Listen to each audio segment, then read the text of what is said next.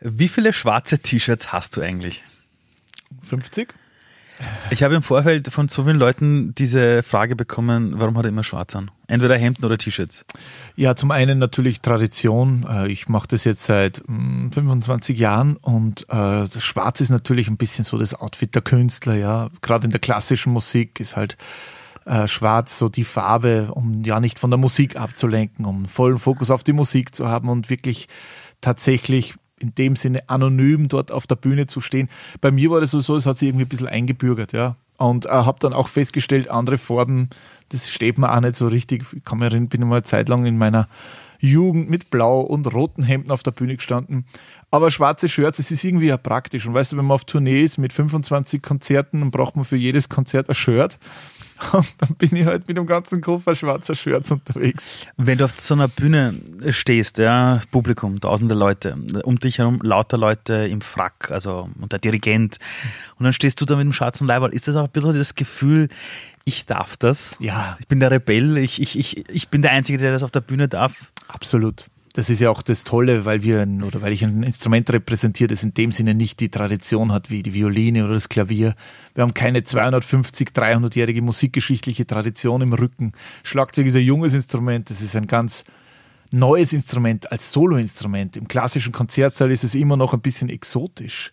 Manche kommen zum ersten Mal in ein klassisches Konzert. Da kommt dann der Opa mit seinem Enkel ins Konzert. Der Enkel spielt zu Hause Drumset, spielt zu diesen ganzen Playlongs dazu. Und der Opa ist total happy, weil er mit seinem Enkel ein gemeinsames Interesse äh, verbindet. Und weil er das Gefühl hat, wow, ich gehe mit meinem Enkel in den Konzertsaal, den ich aus einer 40-jährigen Abo-Tradition kenne. Und mein Enkel findet das auch klasse. Und ähm, wir treffen uns alle, groß und klein, jung und alt, beim Schlagzeug, weil das ein Instrument ist, das unsere Welt repräsentiert. Ein globales Instrument, ein multikulturelles Instrument. Ein Instrument, das, wenn du daran denkst, an deine bevorzugte Musik, das Schlagzeug ist irgendwie immer dabei, oder? Tango, Salsa, Samba, Tango. Ich komme äh, aus dem Hip-Hop ja. und das ist genau dort das Ding. Ja. Ich African Drumming, Taiko Drumming, weißt du, egal an was du denkst, Schlagzeug spielt eine Rolle. Ich habe eine kleine Tochter, mhm. die ist jetzt um die 14 Monate. Und wir haben ja so ein kleines Set besorgt, so ein kleines Mini-Schlagzeug-Set, ja. Ähm, und die nimmt das Ding in die Hand und sie drückt jetzt nicht die Töne wie du, aber die haut auf das Ding drauf wie verrückt und am Ende hält sie die Dinge in die Höhe. Mhm. Und das ist nicht das einzige Kind, bei dem ich das jetzt beobachtet habe. Ist dieses auf Dinge draufhauen, die dann ein lautes Geräusch machen, etwas, was Teil von uns Menschen ist? Tun wir das gern? Absoluter Rhythmus ist das Erste, was das Kind im Mutterbauch wahrnimmt. Den Rhythmus des Herzschlags. Manche Leute sagen, hast du sicher auch schon mal gehört, ah, ich habe kein Rhythmusgefühl. Genau. In jedem von uns steht, steckt Rhythmusgefühl. Es ist nur so, dass bei dem einen oder anderen es halt dann verschüttet wird, weil niemand das in dem Sinne ein bisschen pflegt und fördert, egal ob in der Schule oder zu Hause. Ähm, deswegen ist ja auch das so wichtig, einen Musikunterricht zu haben und gute ambitionierte, leidenschaftliche Musiklehrer zu haben, in der Volksschule, im Gymnasium, in der Mittelschule, aber auch schon im Kindergarten, mhm. dass da einfach auch Leute dabei sind, die sagen, Musik, der Rhythmus, das ist etwas, was ganz wichtig in der Entwicklung unserer Kinder ist. Und genauso ist es bei deiner Tochter. Weißt du, sie hat ein Faszinosum für das. Sie hebt die Hand, mhm. sie holt aus, sie kommt nach unten und es macht dann plötzlich Bing oder Klack oder Bom oder Zack. Und das ist das, was sie fasziniert. Sie kann etwas kreieren. Und sie merkt dann, wenn sie, hat sie ein Flame, hat sie eine Sechzehntel, hat sie eine Achtel, hat sie eine Viertel, so würden wir das assoziieren. Für sie ist es einfach, sind es zwei Rhythmen, zwei Töne, die mal näher beisammen sind, mal weit auseinander sind. Und da ist immer etwas, was sie kreieren kann, was sie neu entdecken kann. Und ich glaube, das ist das Faszinierende. Glaubst du, dass wir als Menschheit oder als Gesellschaft unseren Rhythmus verloren haben? Ja. Wer wir sind? Ja, denke ich schon. Ich denke, vielleicht manche, die äh, machen, betreiben einen großen Aufwand dafür, was weiß ich, in irgendwelche Yoga-Retreats zu gehen oder sich äh, in ein Sabbatical zu, ich sag's jetzt mal, ein bisschen zu flüchten und so, weil sie für sich selber das Gefühl haben, sie haben den inneren Lebensrhythmus dessen, was sie machen wollen, verloren und sind dann auf der Suche und versuchen sich dann neu zu entdecken, neu zu spüren, einen eigenen ähm, ja, Lebensrhythmus für sich zu erarbeiten. Und ich denke, das hat, ist vielleicht jetzt mal sehr philosophisch und ein bisschen weit hergeholt, um das jetzt mit Schlagzeug und dem Rhythmus, den wir hier den, unter Anführungszeichen produzieren, zusammenzufügen. Aber ich denke schon, dass die Leute ins Konzert kommen und oftmals das Gefühl haben, da entdecken sie in einem zweistündigen Konzert verschiedene Lebensrhythmen. Weißt du? Bist im Konzert und hörst zuerst mal Taiko Drumming, ja, und du spürst es im Magen, ja. Und dann plötzlich hörst du eine Keith Jarrett Nummer, die am Marimba gespielt ist oder Bach. Und dann hast du plötzlich das Gefühl, das äh, führt dich in eine ganz andere musikalische Welt. Du kommst gerade aus dem Büro, du bist gestresst, du bist gehetzt, du hast vielleicht Ärger gehabt. Und plötzlich bist du in einer ganz anderen Welt. Deswegen jetzt auch in Corona vermissen die Leute das so.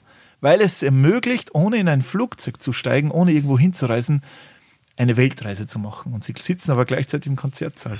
Und das ist das, glaube ich, was das Schlagzeug als Instrument so faszinierend macht. Ähm, dich kennt man als jemanden, der wirklich auf der ganzen Welt auftritt. Wurscht, ob es jetzt Sydney ist, ob es in den USA irgendwo ist.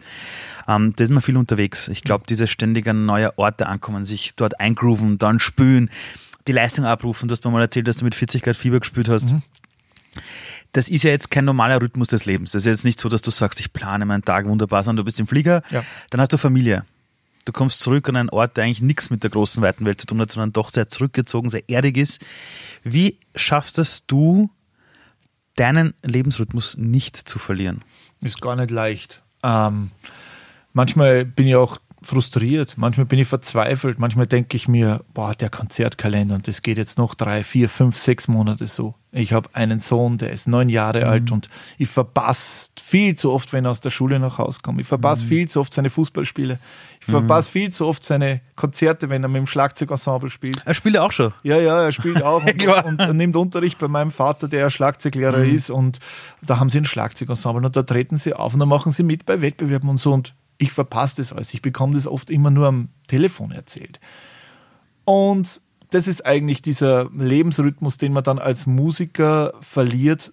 Und da verliert man oft, zu viel, zu oft dann auch den Bezug zur Realität. Weißt du, wir hetzen mhm. dann von einem Hotel zum nächsten, von einem Konzertsaal zum nächsten. Es zählen in Wahrheit nur die, der Moment an sich jetzt auf der Bühne und man steigert sich da rein und kommt dann zurück und braucht dann Tage, um mal wieder den ursprünglichen Lebensrhythmus aufzunehmen. Deswegen ist das hier in der Provinz in Oberösterreich so wichtig für mich, dass ich da zurückkomme und dann in der Blasmusikprobe bin und höre, dass die Leute ganz was anderes befasst. Nämlich nicht, ob ich jetzt äh, den einen Takt richtig oder falsch gespielt habe, sondern wie geht es die Kinder in der Schule, wie geht es an meinem Arbeitsplatz, wie geht es weiter mit unserem Doktor im Ort, wie geht es weiter mit der Post im Ort mhm. oder sonst irgendwas. Also es sind ganz wichtig, dann äh, ganz ursprüngliche Dinge wieder zu erleben. Du schreibst auch in der Krone. Mhm. Das ist ja doch ein sehr reichweitenstarkes Medium, mhm. ähm, das manchmal von manchen Leuten so geliebt wird und von anderen verhasst wird. Und du hast dort eine Kolumne, die oft aufregt. Aber was man dort schon merkt, ist, du schreibst nicht über irgendwelche Metathemen, sondern über Dinge, wo man sagt, das interessiert den Nachbarn um die Ecke.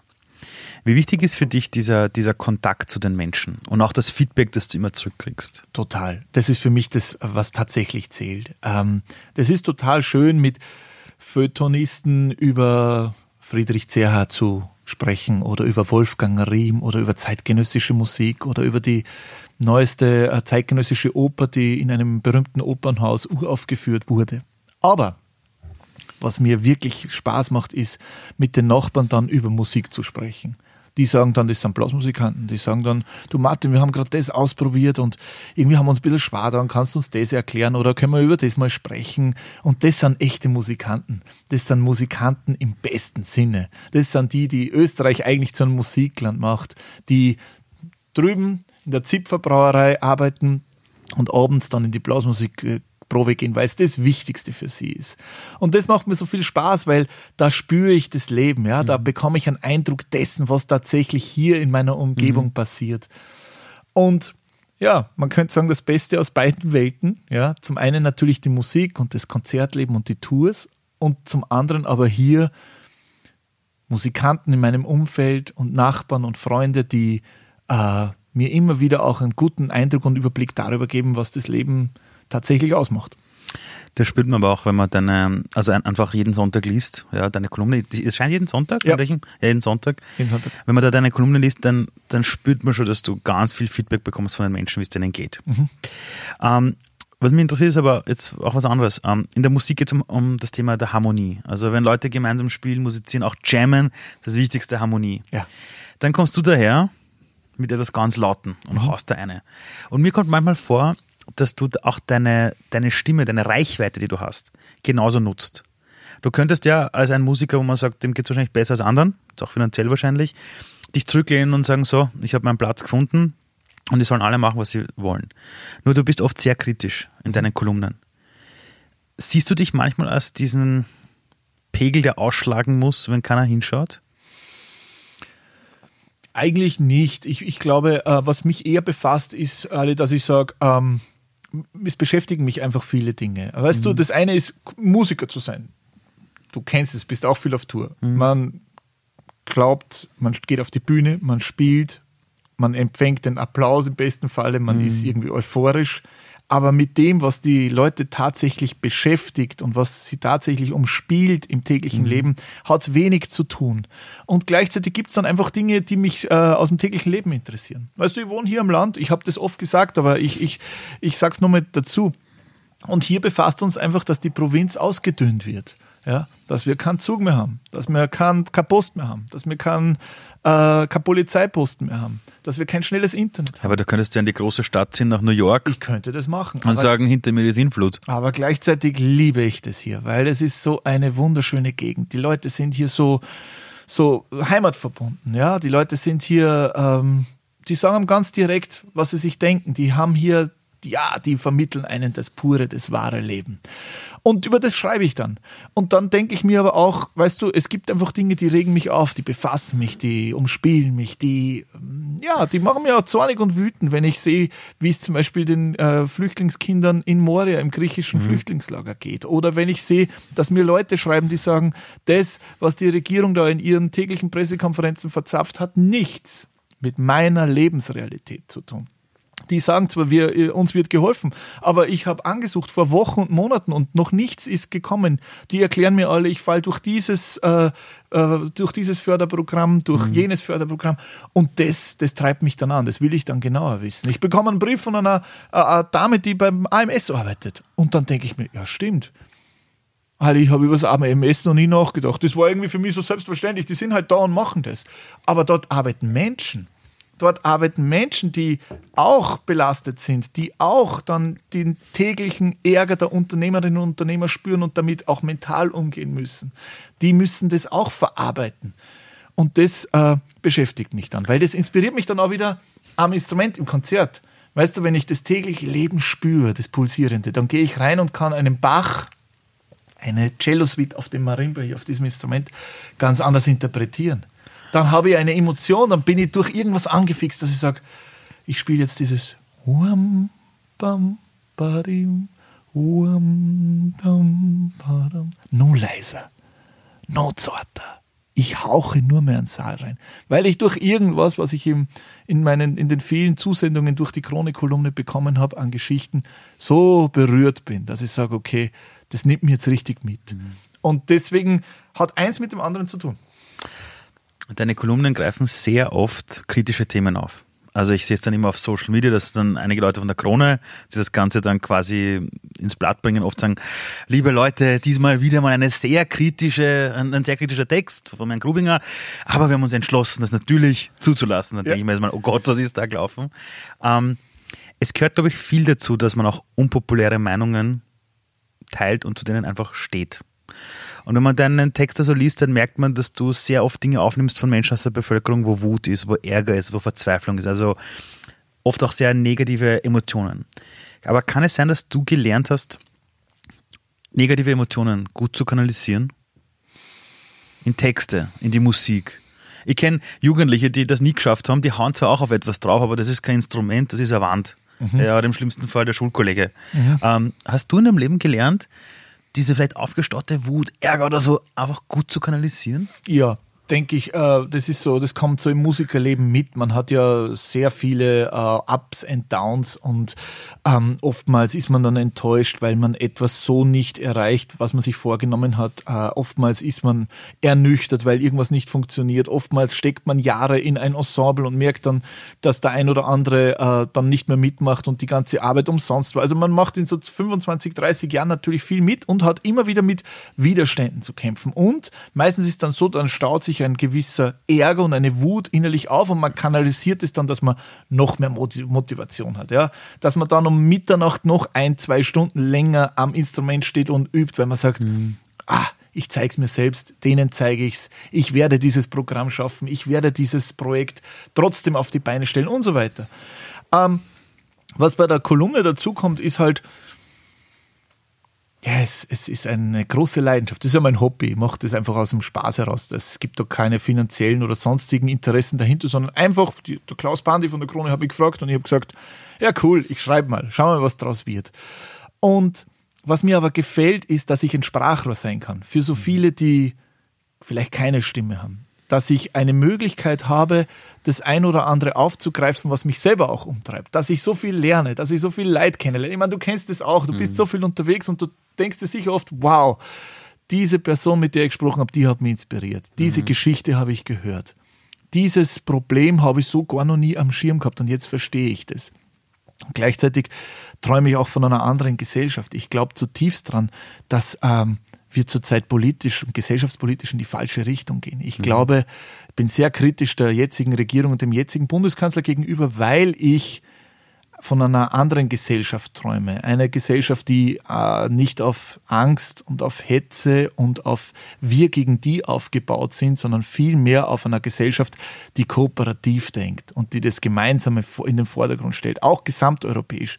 Ich halte überhaupt nichts davon, dass man sagen, wir sind gut aus der Krise gekommen, wir sind besser, wir sind schneller. Das Ganze ist, die Corona-Krise ist kein Horse Race, mhm. sondern wir müssen gesamteuropäisch denken, wie wir gemeinsam aus dieser Krise äh, besser herauskommen.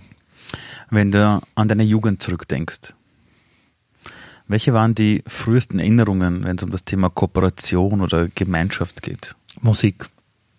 Ich habe äh, schon sehr früh mit vier, fünf Jahren in einem Ensemble gespielt. Und mit vier, geht, fünf Jahren? Ja, ja. Und da okay. weißt du, es geht, wenn du an diesem Instrument stehst, sagen wir, wir beide spielen eine Tonleiter. Jetzt könnte ich sagen, okay, ich spiele das C-Dur na, na, na, na, ja, na, na, na, den Dreiklang. Dann sage ich, alle spielen wir es miteinander. Dann muss ich dir zuhören, muss ich dir zuschauen, muss ich deiner Handbewegung folgen. Wenn ich einfach mache, was ich will, dann werde ich meinen Dreiklang reinhauen und du wirst deinen reinhauen und wir werden uns denken, okay, wir haben beide unsere Dreiklänge reingehauen, aber es hat keinen Gleichklang ergeben. Also, wenn wir das gemeinsam machen, wir müssen wir aufeinander zugehen, müssen wir uns quasi auch in der Groove spüren, müssen wir uns zuhören, müssen wir miteinander atmen, müssen wir auf uns, ja, müssen wir auf uns eingehen. Und genau das ist es, was ich meine. Deswegen ist die Musik so wichtig. Deswegen sind die Künste so wichtig, auch in der Schule. Ja, dass man Kreativität entwickelt, dass man Gleichklang entwickelt, dass man die Möglichkeit hat zuzuhören, aufeinander zuzugehen, einzugehen, dass man humanistische Grundgedanken entwickelt, mhm. dass man etwas entwickelt, was wir ähm, humanistische Grundwerte nennen würden, ja. Und ja, das das ist, beschäftigt mich. Wir kommen jetzt zurück in die Schule ab 18. Mai und was haben sie gekillt? Den Musikunterricht. Aus irgendwelchen fadenscheinigen Gründen, da denke ich mir, hallo, hallo, hallo, wir sind doch das Musikland mhm. schlechthin, das ist unsere Kernmarke. Mhm. Musik, die Künste ist so wichtig, bitte, mhm. lasst euch was einfallen, dass wir tatsächlich dem auch Rechnung tragen. Ähm, wir sprechen ja ständig in Europa davon, dass äh, Bildung zukunftsfähig sein muss. Und dann redest du mit so Experten aus dem Bereich künstliche Intelligenz und die sagen, ja, ja, die Technik kommt, aber es ist so wichtig für die Menschen, dass sie ihre menschlichen Fähigkeiten ausbauen. Mhm. Empathiefähigkeit, Kreativität, aufeinander zugehen, dieses vernetzte Denken, also nicht noch mehr Wissen, sondern diese neue Weisheit, das bestehende Wissen zu vernetzen. Mhm. Gleichzeitig höre ich aber ständig im Turnunterricht, pff, ist nicht so wichtig. Musik ist nicht so wichtig. Ähm, das ist auch ein Riesenparadoxon. Ja. Dein Kind geht jetzt in Österreich in die Schule. Was kann man tun, um einem Kind dieses, diese Fähigkeiten, die man bei der Geburt schon hat, sich austoben wollen, lernen wollen, das Neugierige, das nicht abzutöten? Wie kann man als Elternteil oder als Gesellschaft darauf schauen, dass man sagt, gut, ich warte jetzt nicht, bis sich die Schule in 40 Jahren verändert, sondern was mhm. kann ich heute tun?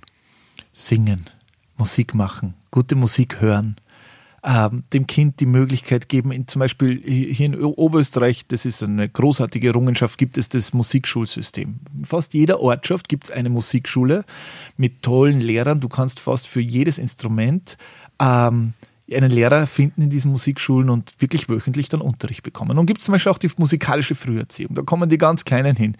Die zwei-, dreijährigen, ja, die fangen dann an, sich mit Rhythmus zu beschäftigen, was zu singen, ein kleines Schauspiel aufzuführen, sich einfach mit den Künsten auseinanderzusetzen.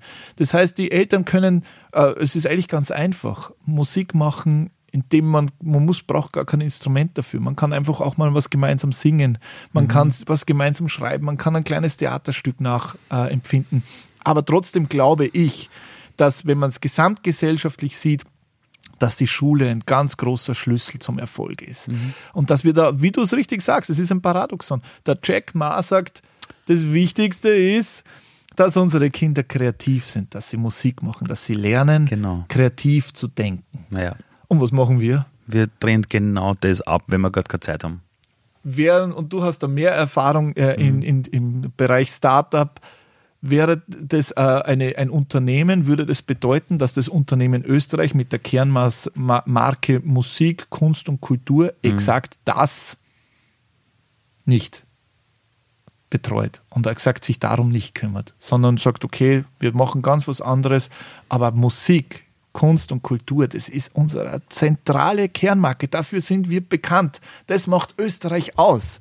Weißt du, wenn du das jetzt mal ganz nüchtern siehst, musst du sagen, frag irgendeinen Menschen an irgendeinem Ort dieser Welt. Was assoziierst du mit Österreich? Dann wird irgendwas, ja. wird er irgendwas angeben, mit, was in dem Sinne mit, Künst, äh, mit den Künsten und mit Musik und mhm. Kunst und Kultur zu tun hat. Ja. Und darum müssen wir uns kümmern. Wenn du weltweit unterwegs bist, und da kommen Leute und die zahlen Geld und setzen sich da rein. Mhm. Warum hört man dir zu? Warum setzt man sich rein und will dich spielen sehen? Hm.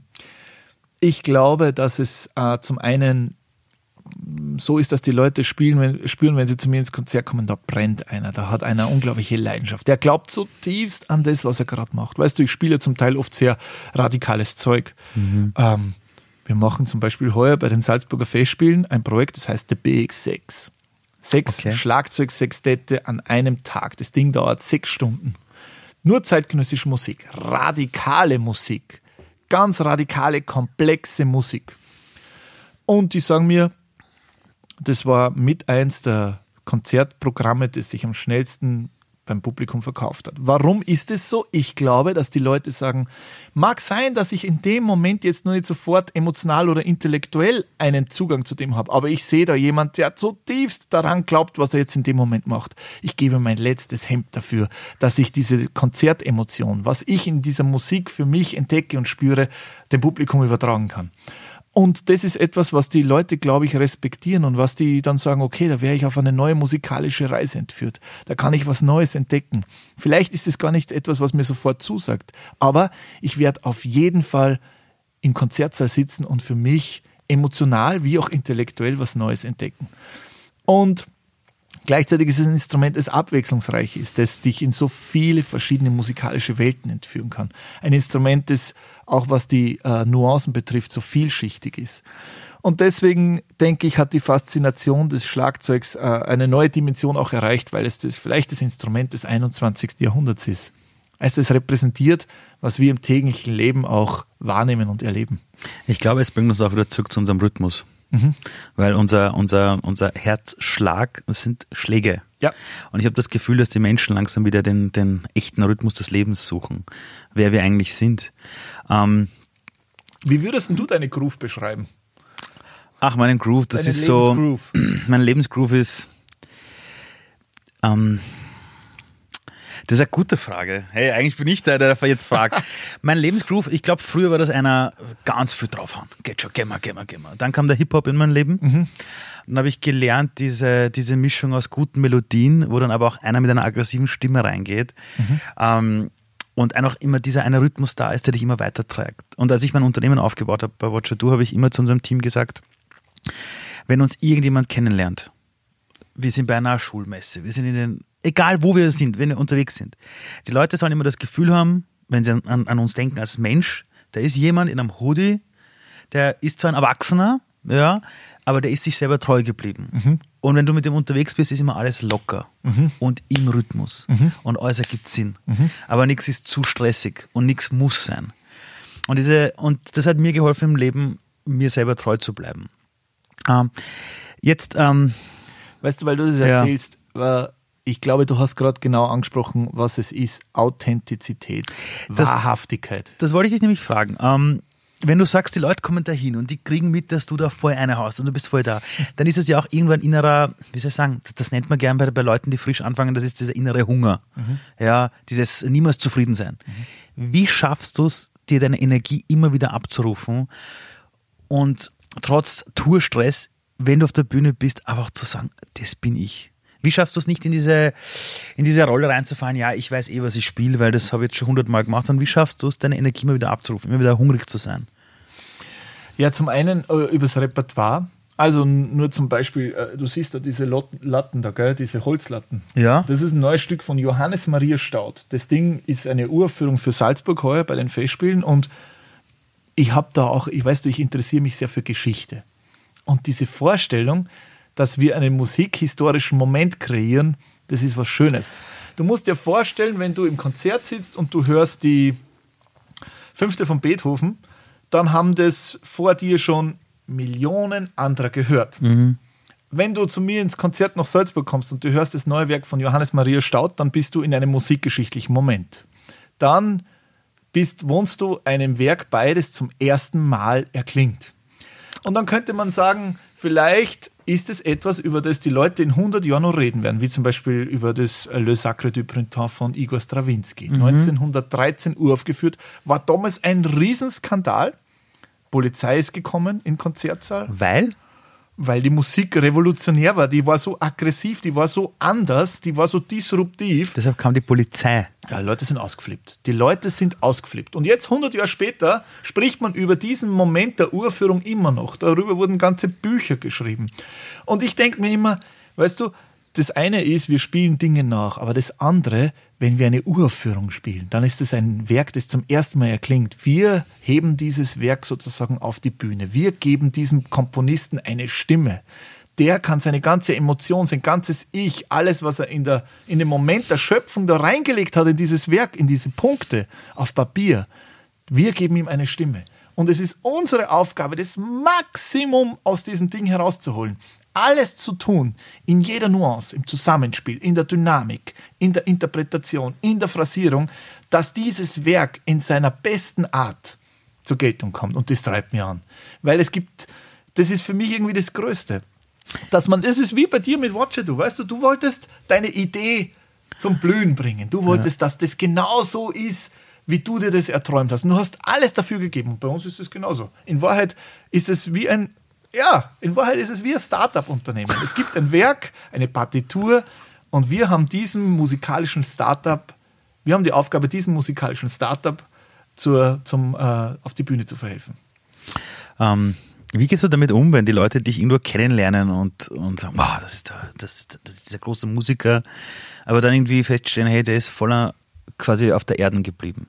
Ich, ho also ich hoffe, weil, dass das weil so nur ist. ganz kurz, weil das habe ich im Vorfeld, als ich den Leuten gesagt habe, ich interviewe dich, haben alle gesagt, der ist so groß, der ist so toll, aber ich habe gehört, der ist am Boden geblieben. Wie gehst du damit um, wenn die Leute vielleicht ehrfürchtig vor dir stehen und du denkst, hey, ich bin jetzt der Junge im T-Shirt?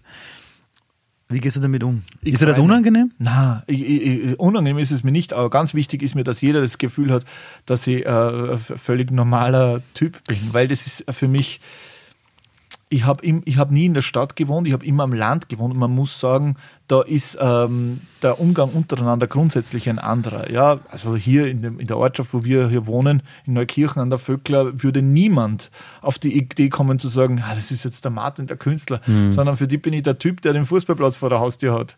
Ja? Ich bin, als ich hergefahren bin, haben wir uns komplett verfahren, dann habe ich eine Bäuerin äh, quasi gefragt, wie ich zu dir komme. Sie so, ah, ja, ja, ist da oben. Ist ja ganz ein netter.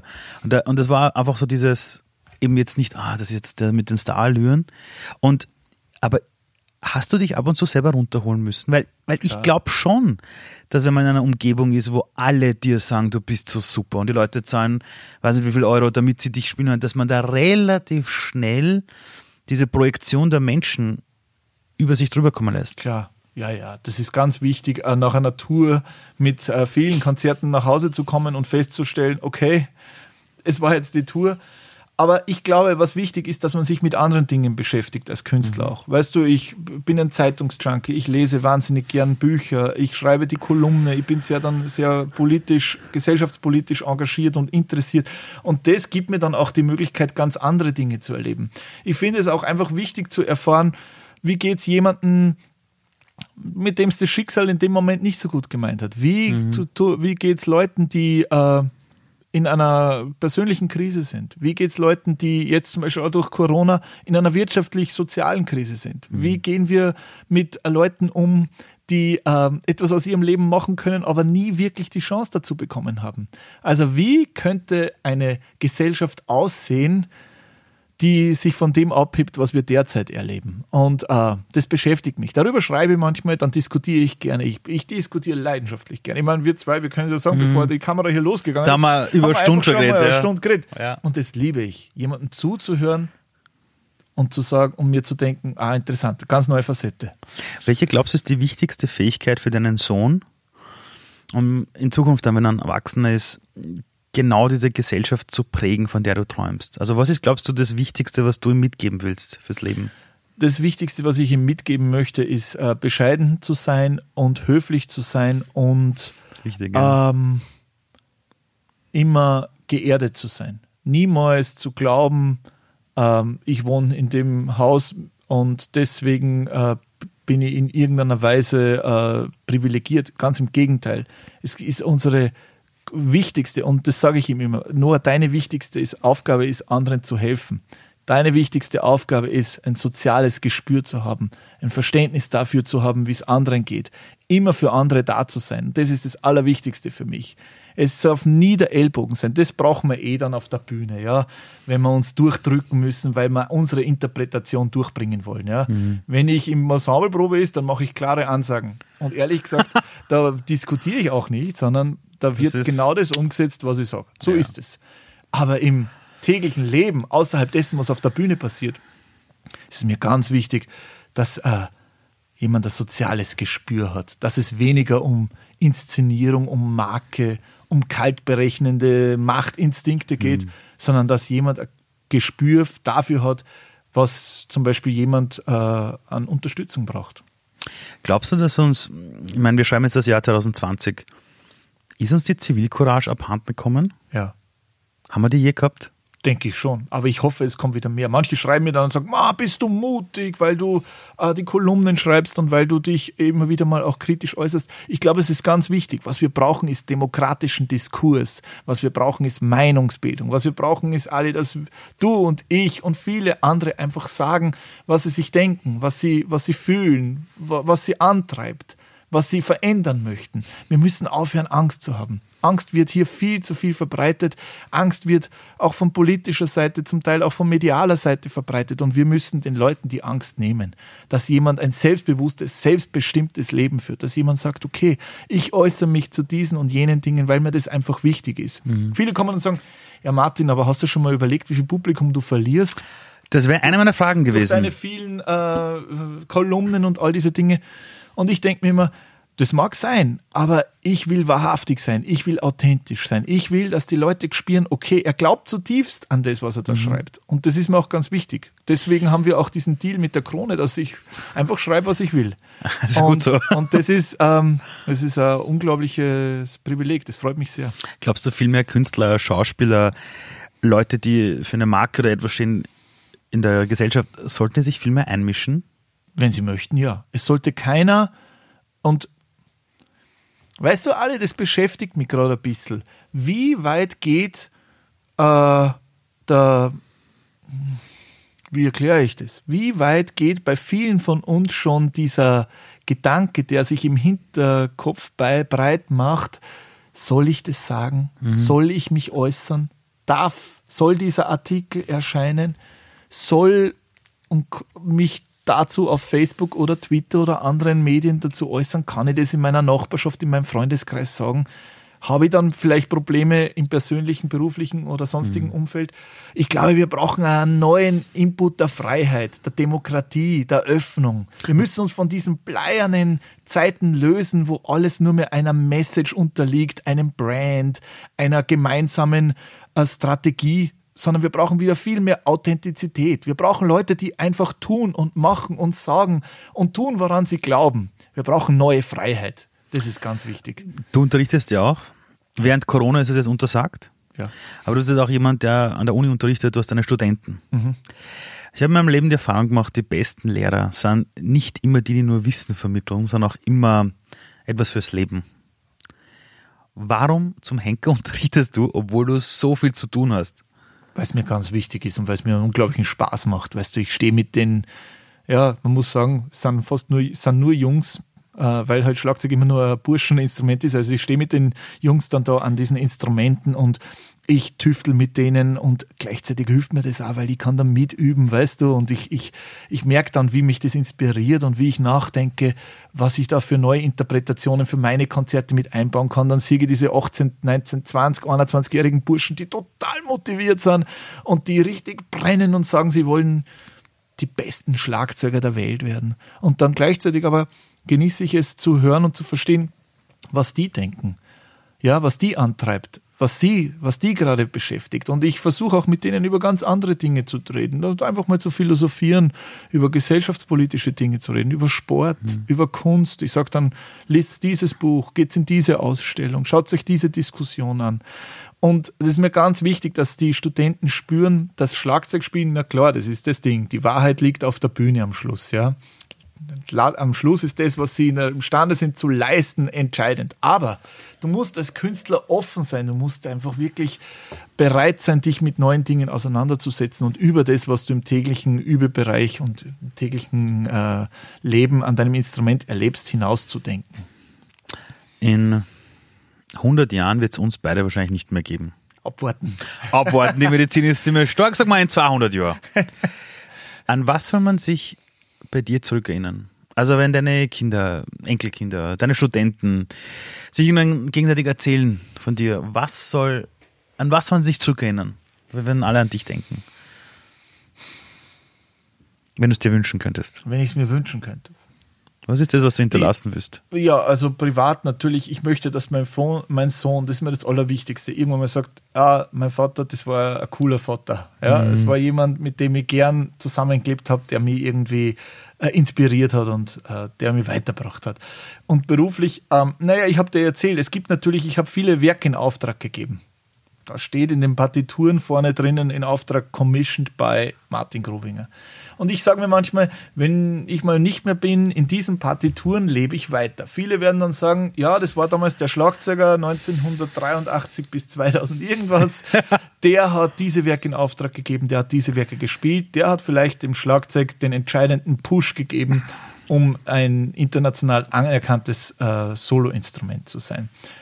Und das wäre dann schon nicht schlecht. Also so eine ganz, ganz, ganz kleine Nuance oder ganz, ganz kleine ähm, Bemerkung in der Musikgeschichte zu sein. Das wäre schon cool. Weißt du, wenn irgendwann mal in 200 Jahren Schlagzeuger die Partitur aufmachen und sagen, äh, Martin Grubinger, das war der Typ, der all diese Werke in Auftrag gegeben hat, das wird mir gefallen. Wenn du in deiner Jugend zurückgehst, du hast vorhin erwähnt, du hast nie in der Stadt gelebt, mhm. immer am Land. Ja. Wenn man dann beginnt zum Schlagzeug spielen, dann ist wahrscheinlich zuerst die Leidenschaft da und du wüsst unbedingt. Aber irgendwann ist ja dann auch dieses Bild, die große, weite Welt, oder? Ja. Ab wann hast du gewusst, hey Scheiße, jetzt geht's los? Da war ich in Japan, Second World Marimba Competition, das war so ein internationaler Schlagzeugwettbewerb, ich war 15. Die 15? Andere, ja, ja, die anderen waren alle 25, 26, 27. Und ich bin dorthin und es zählte der olympische Gedanke bei mir eigentlich. Weißt du, ich dachte, hm, dabei sein ist alles. Ja, genau. Und spiele mit und komme ins Finale und merke, ey, da bin ich voll dabei. Hab gemerkt, eigentlich bin ich voll konkurrenzfähig. Und dann hatte ich Feuer gefangen. Dann wusste ich, okay, jetzt mache ich richtig den, jetzt mache ich richtig Fortschritt, jetzt gebe ich in den nächsten Jahren alles. Ich habe geübt dann im Alter zwischen 13 und 19, 20 am Instrument, 13, 14, 15 Stunden täglich. Habe mir überhaupt nichts gemacht. Ich war motiviert bis in die Haarspitzen. Ich war, wir Musiker würden sagen, heiß wie Frittenfett. Also ich war sowas von angepusht und angeturnt und habe dann tatsächlich da alles niedergerissen. Ich kann mich erinnern, ich bin dann in diese Wettbewerbe gegangen, in die Konzerte und hatte dieses Gefühl, niemand, an welchem Ort dieser Welt auch immer, macht man auf diesem Instrument irgendwas vor. Und das ist ein geiles Gefühl. Weißt du, das klingt jetzt ein bisschen eitel, aber es ist einfach ein geiles Gefühl, wenn du, egal wo du hinkommst, weißt, es spielt keiner besser. Egal ob im Konzert oder im Wettbewerb oder bei irgendwelchen äh, Hearings. Und das ist ein tolles Gefühl, weil du bist, fühlst dich ein bisschen invincible. Wie viel davon ist Talent? Also damit wurde er geboren. Mhm. Und wie viel davon ist, ist, ist Arbeit? Ist Üben? Ist, geht schon Hammer eine? Ja, ich würde sagen äh, 30, 70. 30 Prozent Talent, 70 Prozent Disziplin und harte Arbeit. Das muss, man, man muss das auch sagen. Äh, bei Musikern, und das versuche ich jetzt auch in der aktuellen äh, Krise, wenn es darum geht, äh, was macht ein Künstler aus, immer wieder zu erklären. Wenn du einen Künstler erlebst, der das wirklich ernsthaft betreibt, dann macht er die Berufsentscheidung mit 10, 11, 12 hat dann, bis er äh, sozusagen aus der Schule mit 18 rauskommt, unglaubliche Entbehrungen auch schon hinter sich, weil es mhm. ist ja nicht immer lustig. Mhm. Es kann niemand mir sagen, dass es lustig ist, um zwei Uhr früh an diesen Instrumenten zu stehen. Man macht es aus einer inneren Disziplin heraus, aus einer ja, Begeisterung heraus, noch besser zu werden. Und dann hat man aber da in dieser Zeit unglaublich viele Entbehrungen. Weißt du, wenn die Freunde kommen und sagen, hey Martin, wir gehen jetzt kicken oder wir gehen jetzt ins mhm. Schwimmbad und man sagt, na, kann leider nicht. Und Leute, deswegen fühlen wir uns auch den Spitzensportlern so verbunden, weil die in Wahrheit genau wissen, von was wir reden und wir wissen, von was die reden. Ich weiß, von was ein Marcel Hirscher spricht, wenn er sagt, es war eine harte Zeit mit meinem Vater. Ich habe nämlich auch einen Vater, der Schlagzeug spielt und mir das alles beibracht hat. Und ich weiß ganz genau, was das bedeutet, wenn man 14, 15 ist, ein bisschen in der Pubertät und dann hat man da diese Auseinandersetzungen und diese Reibereien. Aber gleichzeitig war das eine unglaublich produktive Zeit ich habe da gewerkt wie ein Verrückter. Ich war sowas von mega motiviert, weil ich bin aus der Schule ein bisschen im Unfrieden raus mit 15, habe die Schule geschmissen. Ich ein bisschen später als du, aber, aber kenne ich. bist du das? Ich bin äh, vierte Klasse HTL, hoch und tiefbar, habe ich gesagt, aus, ich gehe da nicht mehr hin. Von okay. heute auf morgen alles hingeschmissen. Ja, und dann möchte man irgendwie es zeigen, dass man. Ja, sicher. Also alle sagen, geh bitte, aus dem wird nichts, äh, genau. Blödsinn, kann er kann er nichts werden. Mhm. Jahre später als Erwachsener habe ich gemerkt, alle, die irgendwie voll glücklich sind im Leben, haben irgendwie immer diese Abbiegungen genommen. Ja, bei mir war es genau dasselbe. Aber hast du damals, als du die Schule hingeschmissen hast, gewusst, es wird die Musik? Ja. Ja, ja, ich bin da aus der Schule raus, bin nach Japan zum Wettbewerb und habe gemerkt, wow, bin voll dabei, von dem ich dir ah, erzählt habe. Das war genau Überschneidung. Das war volle Überschneidung und habe dann gemerkt, wow, ich dachte, in der ersten Runde ist für mich Schluss. Ich war wirklich da nur dort, um da ein bisschen reinzuschnuppern. Und bin in die zweite Runde ins Semifinale, ins Finale und habe dann gemerkt, hey, hey, hey. Und ich kann mich wieder erinnern, als wäre es gestern gewesen. Es war für mich so ein Antrieb. Ich bin im Flugzeug zurückgesessen von Tokio hier rüber und habe gewusst, so, jetzt gebe ich vier, fünf Jahre alles und habe dann gemerkt, dass ich ja, einfach nicht mehr zu biegen war. Ähm, wenn du jetzt nicht in eine Familie hineingeboren worden wärst, wo der Vater zum Beispiel genau das tut, welchen Beruf würdest du sonst heute machen? Gibt es irgendwas, wo du manchmal sagst, ah, Bauer. Wirklich? Ja, bin leidenschaftlicher. Ich war als Kind nicht im Kindergarten, sondern ich war am Bauernhof. Und äh, das hat mich total fasziniert. Ich wollte immer damals Landwirt werden. Ja, die Tiere, äh, dann die Natur. Das kann ja noch kommen, oder? Ja, das wäre schon, das wäre super. Also Landwirt wäre äh, etwas, was mir total Spaß machen würde und mich fasziniert. Ähm, wo ich gerade die Parallelen sehe, ist dieses Körperliche. Mhm. Ja, ich habe gelesen, in der Minute schlägst du 1120 oder 1140 Schläge. Das ist, ja. glaube ich, in der Sekunde 20 Schläge. Mhm, das, bisschen mehr, ja. Ja, das genau. kann man sich fast nicht vorstellen. Dann habe ich woanders auch gelesen, du hast einmal sieben Stunden gespielt. Ja. Kann das sein? Ja, im Wiener Musikverein, ja. Durch? Aha. Ich meine, da muss ich dreimal aufs Klo. Ja, ja, klar. Ich meine, es war, klar, es war also, schon Applaus und eine Pause fürs Publikum. Ja. Also natürlich, klar. Gut. Aber am Stück gespielt, ja. Um beim Körperlichen zu bleiben. Das heißt, nicht schnell draufhauen, äh, sieben Stunden durchspülen. Wenn man deine Konzerte sieht, du bist danach durchgeschwitzt. Mhm. Ja, ähm, ich sehe jetzt aber an deiner Hand keine Verbände oder so. Ja, Haben wir wie, Corona.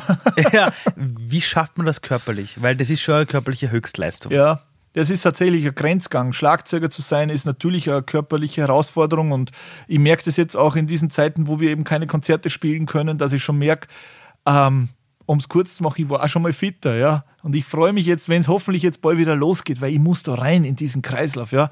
Ich mache das, ich bin jetzt 36, ich habe äh, mit drei, vier Jahren angefangen. Das heißt, ich mache das jetzt über 30 Jahre. Und ich merke einfach, wie mein Körper das jetzt braucht, dass es wieder auf die Bühne geht. Und weil nur auf der Bühne bewegen wir uns auch im Limit, äh, im Grenzbereich. Im, Proberaum erreicht man das nicht. Man braucht diese 2, 3, 4.000 Leute vor sich, dass man wirklich das Maximum aus sich rauspresst.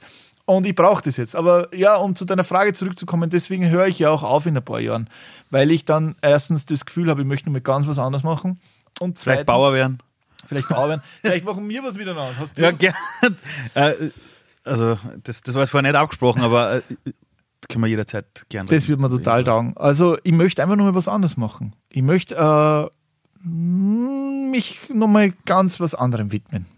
Aber glaubst du, dass es wieder was wird, wo du wieder mit dieser Intensität reingehst? Oder bist du einer von diesen Menschen, der sagt, nachher mache ich es ruhiger? Nein. Weil so wirkst du nicht. Nein, ich will was machen, dem ich mich zu 100% verschreiben kann. Ich will was machen, woran ich zutiefst glaube, für was ich wirklich brenne. Und ich glaube, dass das immer dann auch äh, zu einem guten Ergebnis führt. Und es, es gibt so viele Dinge, die mich antreiben. Da denke ich mir, also es wird auf jeden Fall so sein, dass ich mich, egal für was ich mich dann entscheiden werde, äh, hundertprozentig begeistern werde können. Wenn dein Sohn mal sagt, Papa, ich will nichts wissen von der Musik. Ich habe das jetzt gemacht, das ist lustig, aber keine Ahnung, mich interessiert irgendwas anderes viel mehr. Wie gehst du damit um? Ich unterstütze ihn bei allem, was er macht. Also der muss jetzt nicht unbedingt Musiker werden. Nein, nein, ganz im Gegenteil. Also was ich jetzt mache, ist, dass wir machen gemeinsam Musik, aber das Wichtigste, das Aller, Allerwichtigste ist, dass er Spaß dabei hat. Es darf niemals so sein, dass er das Gefühl hat, er muss jetzt und da ist jetzt der Papa da hinten, der macht das beruflich und der zwingt ihn jetzt irgendwo rein. Ganz im Gegenteil. Das Wichtigste ist, dass der da einen Spaß hat. Das ist überhaupt auch für unsere Zuseher, egal. Oder Zuhörer, macht- einige hören auch zu. Ja. Zuhörer, ja, dass man einfach, dass die, die Kids das Gefühl haben, das macht jetzt Spaß in dem Moment. Einfach mit, mit einem gemeinsamen Song noch zu singen. Weißt du, er ist ein großer, mein Sohn ist ein großer Mark Forster-Fan. Ah, ja. Ja, und dann singe ich halt mit ihm im Auto die ganzen Mark Forster-Songs. Und ich denke mir, naja, ist eh ganz nett, aber. Nicht zwar deins, aber seins. Ne? Ja, sein, sondern singen wir. Mark Forster. Als wir hergekommen sind, äh, warst du gerade beim Homeschooling mit deinem Sohn und ihr habt, glaube ich, Mathe gemacht. Mhm. Ja. Er hat mir ganz stolz erzählt, ihr macht gerade Multiplizieren und Dividieren, Ja, glaube ich. genau, ja. Äh, Volksschule. Ähm, dieses gemeinsam Lernen, ist das auch wieder so ein gemeinsam Zeit miteinander verbringen oder, Ja. ist, oder ist es mehr Arbeit? Na, es taugt mir voll. Und weißt du, mir taugt es total, dieses Homeschooling-Ding. Weil ähm, ich setze mich da nochmal mit, ja, wir machen gerade Multiplizieren und Dividieren, Mhm. teilen mit und ohne Rest. Okay. Und es macht mir total Das Spaß. lernt Und man schon in der Volksschule. Ja, und ich habe da, weißt du, ich habe da totale Begeisterung für das und habe ihn jetzt ähm, ja, zweieinhalb Monate unterrichtet ein bisschen Mhm. und mir taugt es, ja, weil ich dann für mich selber wieder erkenne, wo könnte ich ansetzen, wie könnte ich dieses Mhm. und jenes erklären und ah, gleichzeitig haben wir ein bisschen einen sportlichen Antrieb, weil wir natürlich auch irgendwie gut sein wollen Mhm. bei dem, was wir machen. Mir macht das Spaß. Eine Frage, die ich im Vorfeld bekommen habe, war, dass mir irgendwer geschrieben hat, ich soll dich fragen, wie groß ist dein äh, Fußballfeld? Mhm. Und ich habe mir gedacht, das war jetzt ein Spaßvogel, der wird doch kein Fußballfeld haben. Dann komme ich hier zu dir und es schaut aus wie auf einem Spielplatz.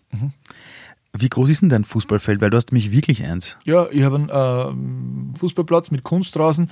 Warte, ich muss nachdenken. Ich denke, das liegt irgendwo bei 14 mal 8 oder so. Also 14 lang, 8 breit, so in etwa. Aber Du hast ähm, mir erzählt, dass da lauter Kinder immer da sind, die da Ja, ja. spielen und im Haus rumlaufen. absolut. Wir haben die Nachbarbuben alle da. Äh, jetzt äh, während Corona nicht, aber davor, ja, die kommen und das ist uns ganz wichtig. Das hier ist hier Open House. Ähm, wir sind zwar da vielleicht ein bisschen die Paradiesvögel, weil wir Künstler sind, meine Frau und ich, aber die Nachbarbuben sind fast jeden Tag da. Die sind dann am Fußballplatz, dann schauen sie mal bei mir im Proberaum, dann sagen sie Servus, dann äh, treffe ich sie oben in der Küche bei uns, muss gerade was trinken. Oft ist es so, dass ich hier die Kollegen zum Proben habe und die schauen dann aber ganz entgeistert, wenn diese ganzen jungen Burschen da aus der Ortschaft da hier im Haus unterwegs sind. Aber das macht mir total Spaß und Freude, weil, weißt du, ich wollte selber alle einen eigenen Fußballplatz haben. Und dort, wo ich gewohnt habe, in Teugau, da haben wir irgendwie nie wirklich kicken können. Und ich denke mir immer, wie cool muss das für die Burschen da bei uns in der Gemeinde sein, wenn sie wissen, ja, zum Martin können wir fahren, da können wir immer kicken. Der hat einen Fußballplatz, da können wir Tag und Nacht kicken. Wir haben ein Flutlicht, da drehen wir dann das Licht auf, dann können sie um elf in der Nacht in der Ferienzeit kicken und dann sitzen sie auf der Terrasse, dann chillen. Ja, dann chillen. Ja, ja, war ursüß vorhin. Ja. Als er gesagt hat, er geht chillen. Ja, ja genau. Und dann, ähm, das taugt mir total. Eine letzte Frage aber noch. Bist du der Erwachsene geworden, den du dir als Kind vielleicht immer gewünscht hast zu werden? Also wenn du zurückgehen würdest zu deinem 13-jährigen Ich mhm. und der schaut dich heute an und sieht, wer er geworden ist, was würde er über dich sagen? Vermutlich, was ich habe ein paar, ein paar Schwächen. Ich bin wahnsinnig ungeduldig. Ich bin oft einmal ein bisschen ja, je zornig. Man könnte es auch manchmal nennen cholerisch, wenn irgendwas, was ich selber mache, nicht funktioniert. Ja? Wenn ich nicht äh, den Fortschritt mache, den ich mir vorspiele. Kannst du dir nicht vorstellen, wie oft hier im Proberaum die Sticks fliegen. Ja, weil ich einfach total sau auf mich selbst bin. Also zum Beispiel gestern Nacht habe ich hier geübt, dann flog hier der Stick durch den ganzen Raum, weil ich einfach sowas von zornig bin, dass ich das jetzt in dem Moment nicht hinkriege. Und ähm, dann denke ich mir eigentlich, ja, gut, wenn jetzt mein Sohn mir da sehen wird, wie der rumflippt, das ist eigentlich nicht schön. Aber das ist halt so, ja. Also man muss mit seinen Schwächen auch umgehen können. Und wenn jetzt der 13-jährige Martin auf mich schaut, wäre er vielleicht äh, zufrieden mit dem, was er ähm, musikalisch ähm, aus sich gemacht hat oder beruflich. Ich könnte ein bisschen mehr Ruhe vertragen, ein bisschen mehr Geduld, ein bisschen mehr Gelassenheit. Ich bin nicht sehr gelassen. Wenn mir irgendwas antreibt, egal was es ist, dann steigere ich mich da rein und dann bin ich da wie so eine Furie manchmal. Und Ali, an dem konnte ich arbeiten.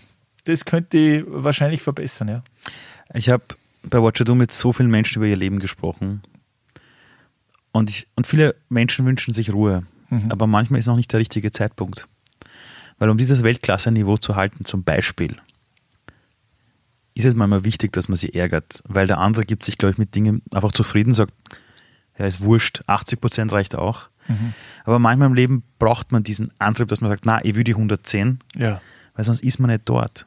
Das ist es. Und ich glaube, dass die Ruhe und die Gelassenheit, die kommt mit der Zeit. Ich glaube, das kann man sich nicht wünschen. Also ich wünsche mir es auch immer, immer wieder. Ich sage immer wieder, ich brauche mehr Ruhe. Ja. Und dann bin ich draußen und reise herum und stehe auf einer Bühne und denke, ach geil, ah, das bin so ich. Und am nächsten Tag, na, schlechtes Gewissen nicht, bei der Familie, bei der Ruhe würde mir gut tun.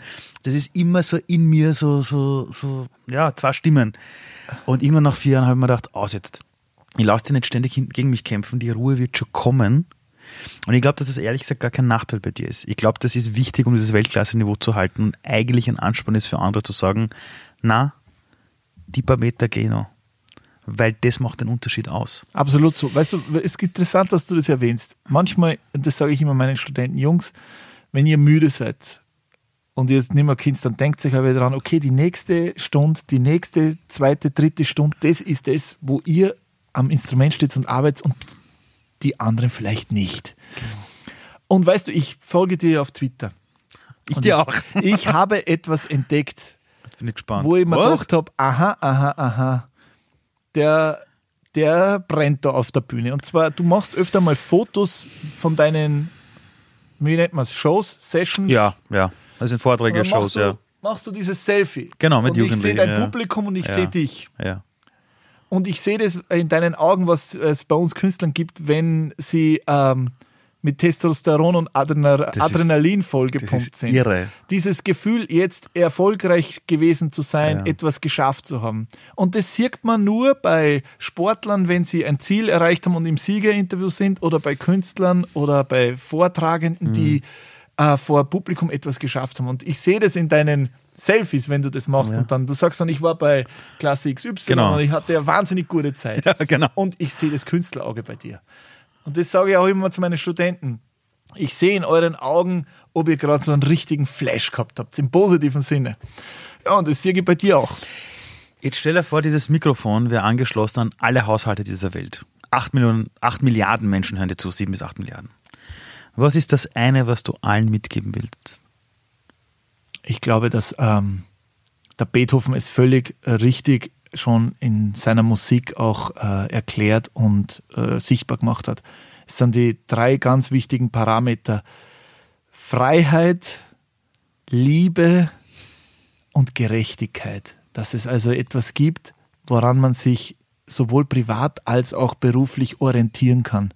Dass du immer das Gefühl hast, ich kann aus meiner Chance, aus meinem Antrieb, aus meiner Liebe zu irgendjemandem oder zu irgendetwas etwas machen. Ja? Ich bekomme immer die Chance, mich zu entwickeln und mich zu entfalten. Gleichzeitig habe ich immer die Möglichkeit, aufgrund einer, frei, äh, einer demokratisch-freiheitlichen gesinnten Umgebung all das zu tun, woran ich Lust und worauf ich Lust und äh, habe. Und das Dritte ist einfach, dass ich die Möglichkeit habe, mich als Person in, einer, in einem Umfeld, der Margalit, der Philosoph nennt es so, eine Gesellschaft ist dann anständig, wenn ihre Institutionen die Menschen nicht demütigen. Und genau das meine ich, dass man in einer Umgebung lebt, die den Menschen das, die maximale Möglichkeit gibt, sich zu entfalten. Man könnte so sagen, ja. Danke fürs Gespräch. Danke dir.